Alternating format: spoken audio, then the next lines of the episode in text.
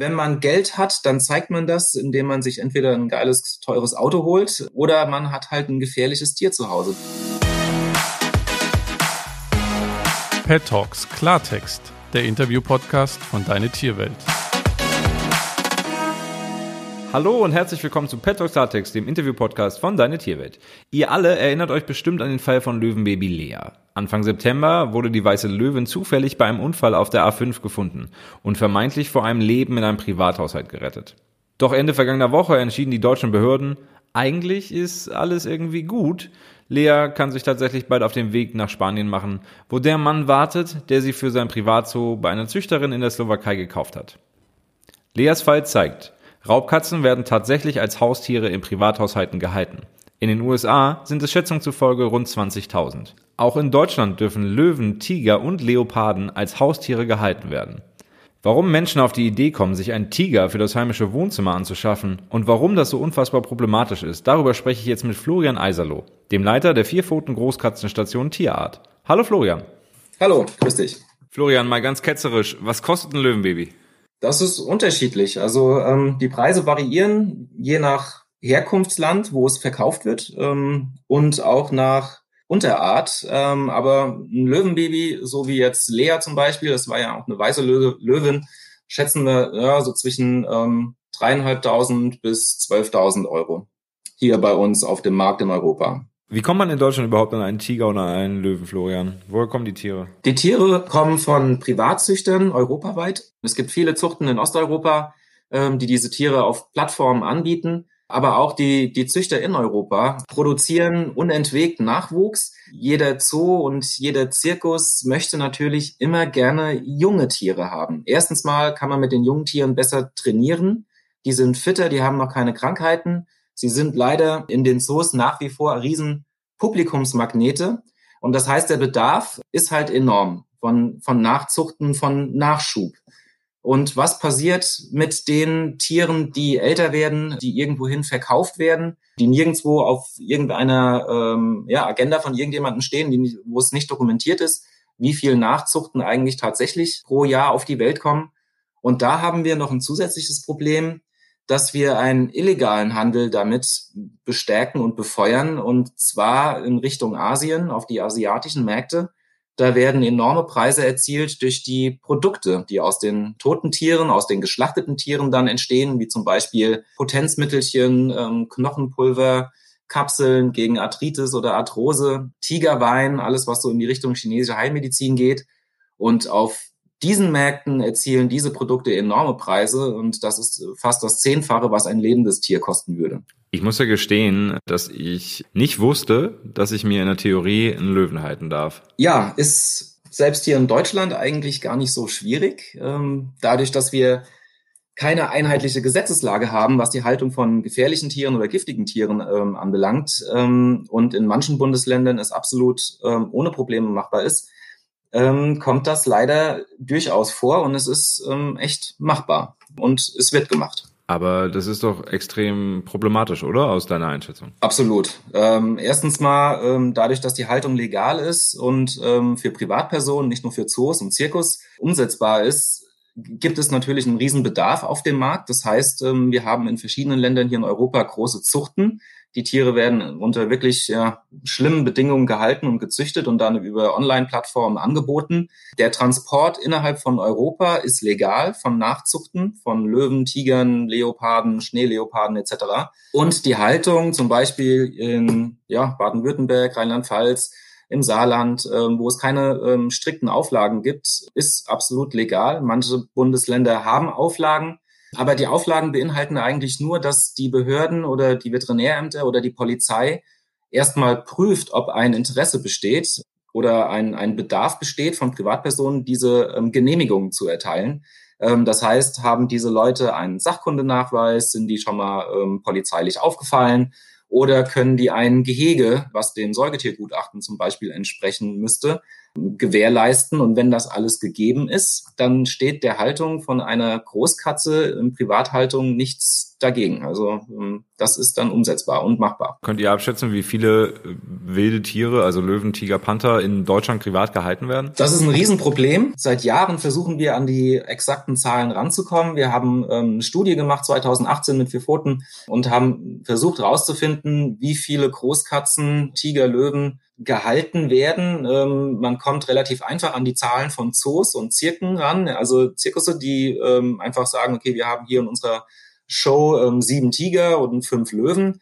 Da kann man dann hochrechnen. Ähm, wir sind auf über dreieinhalbtausend Großkatzen in Europa jetzt gekommen. Aber die Dunkelziffer, die wissen wir nicht. Und viele Behörden geben keine Auskünfte beziehungsweise haben überhaupt gar keine Dokumentation oder Datenbanken über die Tiere, die privat gehalten werden.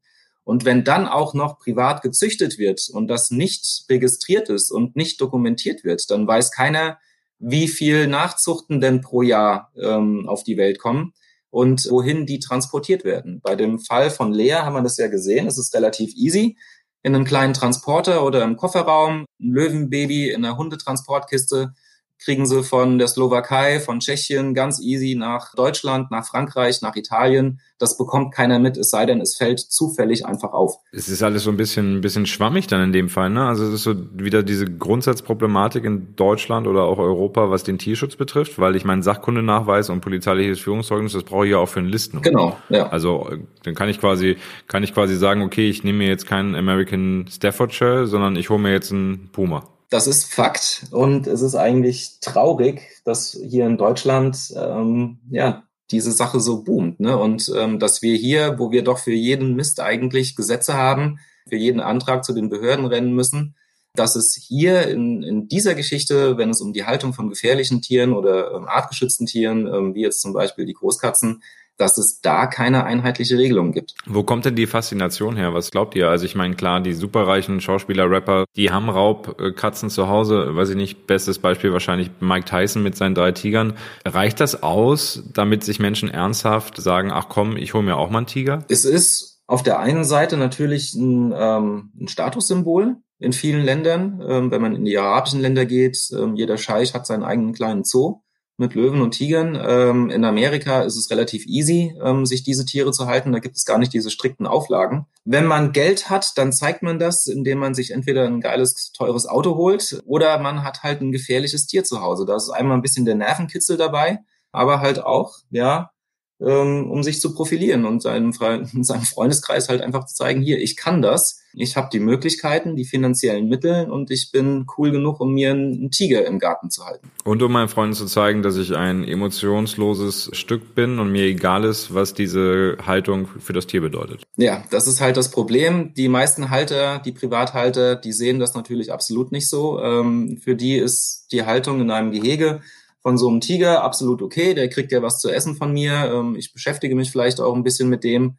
Da werden keine moralischen Fragen gestellt. Ja? Ähm, und genau das ist eigentlich das Problem, dass diese Leute sich nicht äh, mit der Thematik auseinandersetzen. Was sind das für Tiere? Was haben die eigentlich für Anforderungen? Wie groß sind die Streifgebiete in freier Wildbahn von denen? Und ähm, man muss eigentlich fachkundig sein, um diesen Tieren ein artgerechtes Leben bieten zu können. Und ja, da leiden leider Tausende von, von Tieren unter dieser, ich sag jetzt mal unter diesem blöden Hobby von den Menschen, ähm, sich zum Spaß halt solche Tiere zu halten. Vor allen Dingen, wenn man sich irgendwie vor Augen hält, dass unsere Bundeslandwirtschaftsministerin kürzlich gesagt hat, dass sie eine Gassi-Pflicht einführen möchte und äh, die Zwingerhaltung soll abgeschafft werden.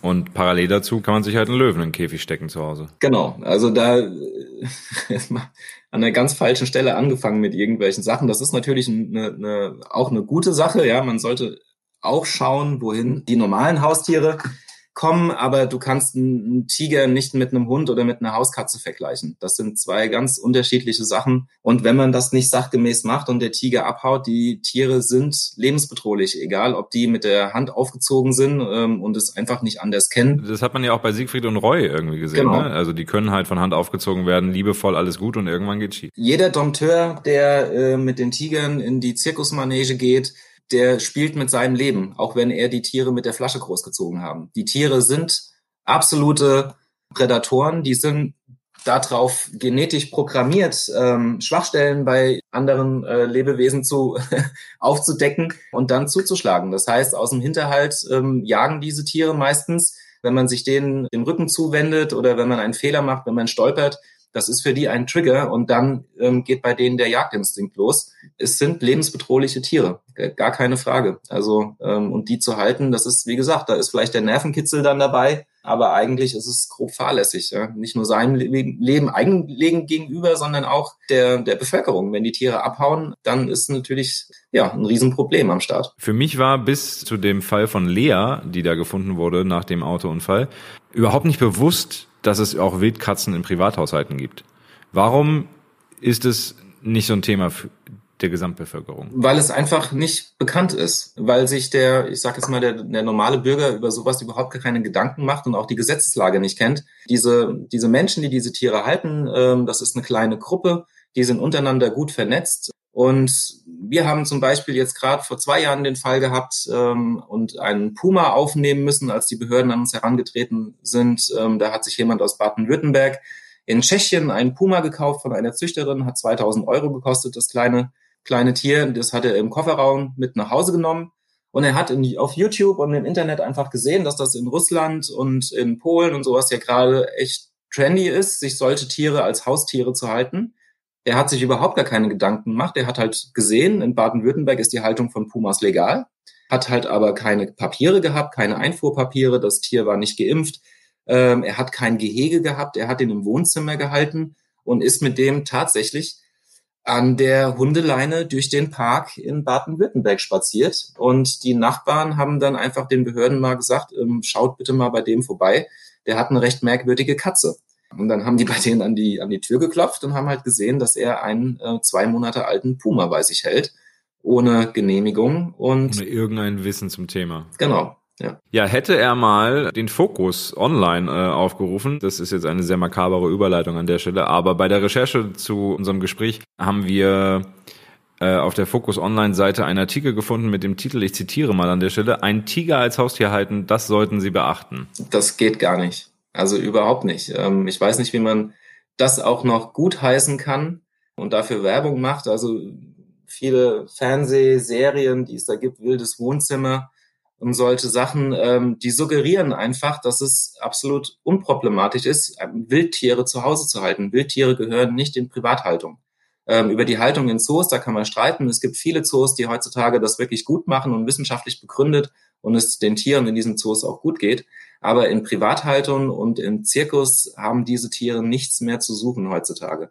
Und das auch noch zu propagieren, dass es easy ist und dann Ratschläge zu geben, was man beachten sollte ähm, und den Leuten es auch noch einfach machen, dann die Genehmigungen zu bekommen oder Tipps zu geben, wie man die Tiere hält. Also das ist eigentlich in unserer Gesellschaft ein absolutes No-Go und das ähm, sollten eigentlich die Menschen langsam mal begriffen haben, dass diese Tiere nicht in Gefangenschaft kommen. Es ist schlimm genug, dass wir sie ausrotten. Aber wenn ich mir dann vorstelle, da holt sich einer einen Puma und geht mit dem Gassi an der Hundeleine, also da fasse fass ich mir an den Kopf.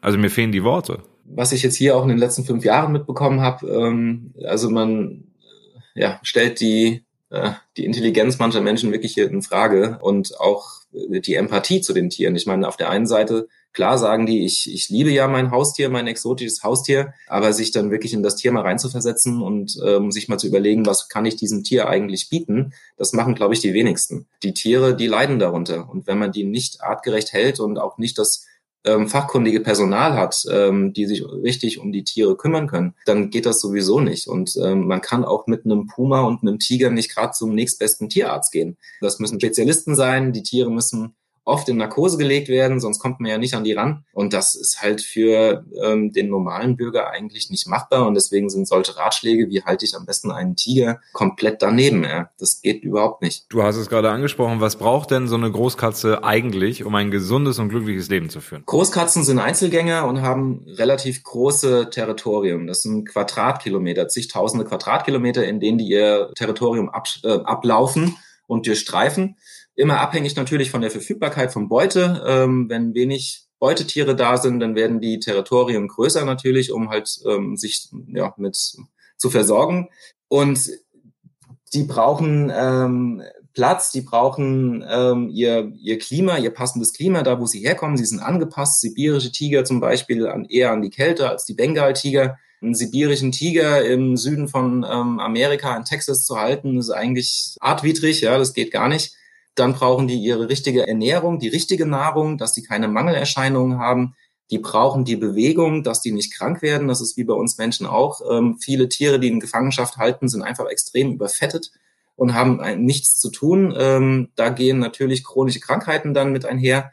Man kann eigentlich die Tiere in, in Privathaltung, man kann es denen eigentlich nicht gerecht machen. Natürlich kann man denen dann 10.000 Quadratmeter Außengehege zur Verfügung stellen. Das können aber die wenigsten, weil ein Tigergehege zu bauen, das macht man nicht für 50.000 Euro, sondern das macht man für eine halbe Million. Ja, also das ist nicht gerade mit einem Maschendrahtzaun, den du im Baumarkt kaufst, gemacht, das ist halt die Sache. Florian, es werden ja auch regelmäßig Wildkatzen aus Privatwohnungen geholt. Was äh, findet ihr da vor? Man findet alles vor. Also es geht von den Kleinkatzen, das sind exotische Katzen wie Fischkatzen, ähm, Serval, Luchs bis zu Puma und Löwen. Man findet alles vor und ähm, auch ein Riesenproblem, weil was macht die Behörde, wenn, wenn sie solche Tiere vorfindet und beschlagnahmt? Es gibt keine Auffangstationen, ähm, die bundesweit oder von der, von der Regierung betrieben werden, wo diese Tiere untergebracht werden können. Und ja, Vier Pfoten ist das einzige Großkatzen-Sanctuary hier in Deutschland. Ähm, es gibt noch zwei, drei kleinere private, die haben aber auch nicht die Kapazitäten, ähm, wie wir sie haben. Und wir machen das privat. Und äh, die Behörden sind dann meistens echt, ja, stehen vor dem Problem, wohin mit diesen Tieren? Und dann gibt es oft leider diese Kompromisse, dass sie sagen, okay, wir haben hier das Tier vorgefunden, die Haltungsbedingungen, die sind nicht artgemäß, aber wir kriegen das Tier nirgendwo unter, kein Zoo möchte es haben, dann bekommt er halt doch mal eine Ausnahmegenehmigung recht schnell.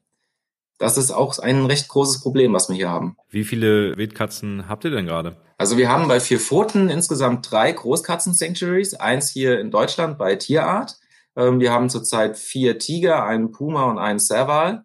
Dann haben wir noch eine Auffangstation in Holland. Vier Lieder ist das. Da kommen also wirklich die schwierigen und schweren Fälle hin, die ganz stark krank sind oder die Jungtiere. Da sind wirklich ähm, super Professionelle am Arbeiten. Und dann haben wir unser großes Sanctuary in Südafrika. Das ist eine ehemalige Cannon Hunting Ranch, die wir übernommen haben. Ähm, die ist pleite gegangen, ist leider auch ein Riesenbusiness in Südafrika diese Lebentrophäen, die man kaufen kann und dann auf diesen Ranches in Gattern schießen kann. Da gehen dann die Großwildjäger hin und können sich dann einen Löwen im Internet aussuchen. Der wird dann freigelassen in einem Gatter und den darf er dann abschießen. Und diese Ranch wurde ähm, von vier Pfoten übernommen und umgebaut und da ist jetzt unser Großkatzen-Sanctuaries und da haben wir fast 100 Großkatzen aus der ganzen Welt mittlerweile untergebracht.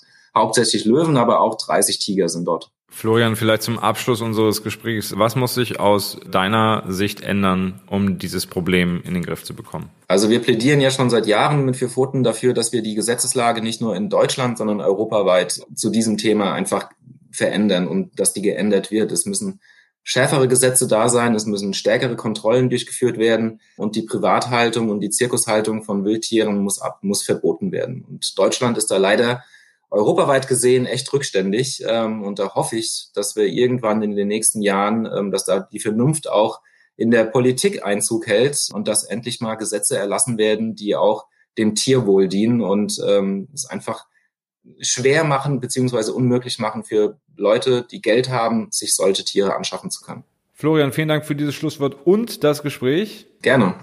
Und euch natürlich auch vielen Dank fürs Zuhören. Wusstet ihr, dass jeder von uns sich eigentlich eine Raubkatze als Haustier halten darf? Wie denkt ihr darüber? Lasst es mich wissen. Per Mail an felix.deine-tierwelt.de, in den sozialen Netzwerken und natürlich auch in der Deine Tierwelt Community. Und damit verabschiede ich mich jetzt latent fassungslos und erinnere euch daran, dass wir uns in vier Wochen wiederhören. In diesem Sinne, bis zum nächsten Mal.